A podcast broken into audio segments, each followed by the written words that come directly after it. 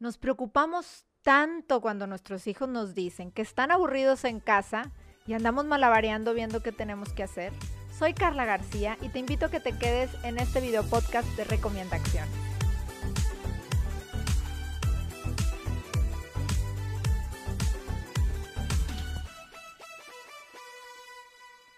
De pronto cuando pasamos mucho tiempo en casa, no sé si a ti te ha ocurrido escuchar la típica frase, ay mamá, estoy muy aburrido y ya no tengo nada que hacer.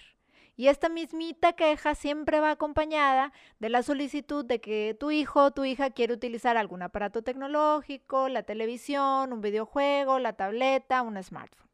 Pues bueno, y nosotros en ese momento, por alguna razón, pues a lo mejor no tenemos la disponibilidad para brindarle la atención a nuestros hijos y tenemos esta gran tentación de decirle sí siempre que nos lo piden. Pero en ocasiones, pues ya durante el día tuvieron suficiente acercamiento con la tecnología. Y lo que ocurre es que las nuevas generaciones cada vez han aprendido mucho menos a estar a solas consigo mismo.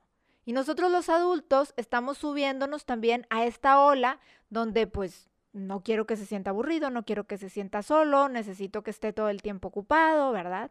Pues déjame te digo que estar aburrido puede ser el momento ideal para ser creativos y para encontrar fuentes que permitan desarrollar nuevas habilidades. Pueden dibujar, pintar, jugar con sus hermanos, platicar con alguna persona en la casa, se inventan a veces actividades novedosas que pueden ser manuales o lúdicas, hacer ejercicio, etc.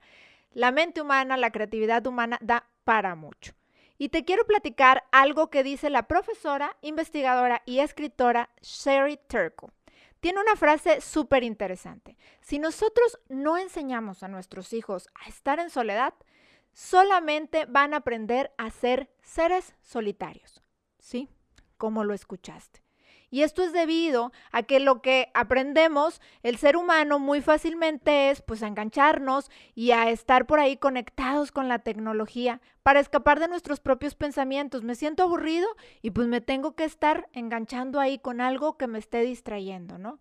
Y el ser humano pues lo que nos diferencia de los animales es esta capacidad de reflexión y de vernos a nosotros mismos, de ver nuestros pensamientos. Te doy las siguientes tres recomendaciones para que puedas ayudar a tus hijos a mejorar en esto.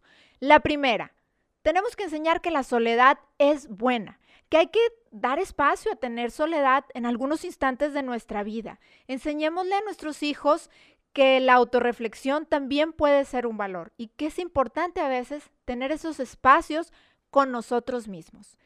Número dos, hay que crear espacios en nuestra casa que digamos que son sagrados para que la tecnología no esté ahí disponible y que se puedan crear em, lugares de diálogo entre los miembros de la familia. Cada quien decide si es el comedor, la recámara, la sala, estos lugares donde vamos a decir, aquí de plano se prohíbe usar smartphones, tablets y tecnología. Y número tres, si realmente me interesa que mis hijos aprendan a ser personas sociables y no solitarias y aisladas y pues que estén totalmente perdidas en los dispositivos, es importante que aprendan a estar en soledad, que se desconecten de la virtualidad y se conecten a la realidad con los seres y el mundo que los está rodeando. Soy Carla García, muchísimas gracias por escucharnos.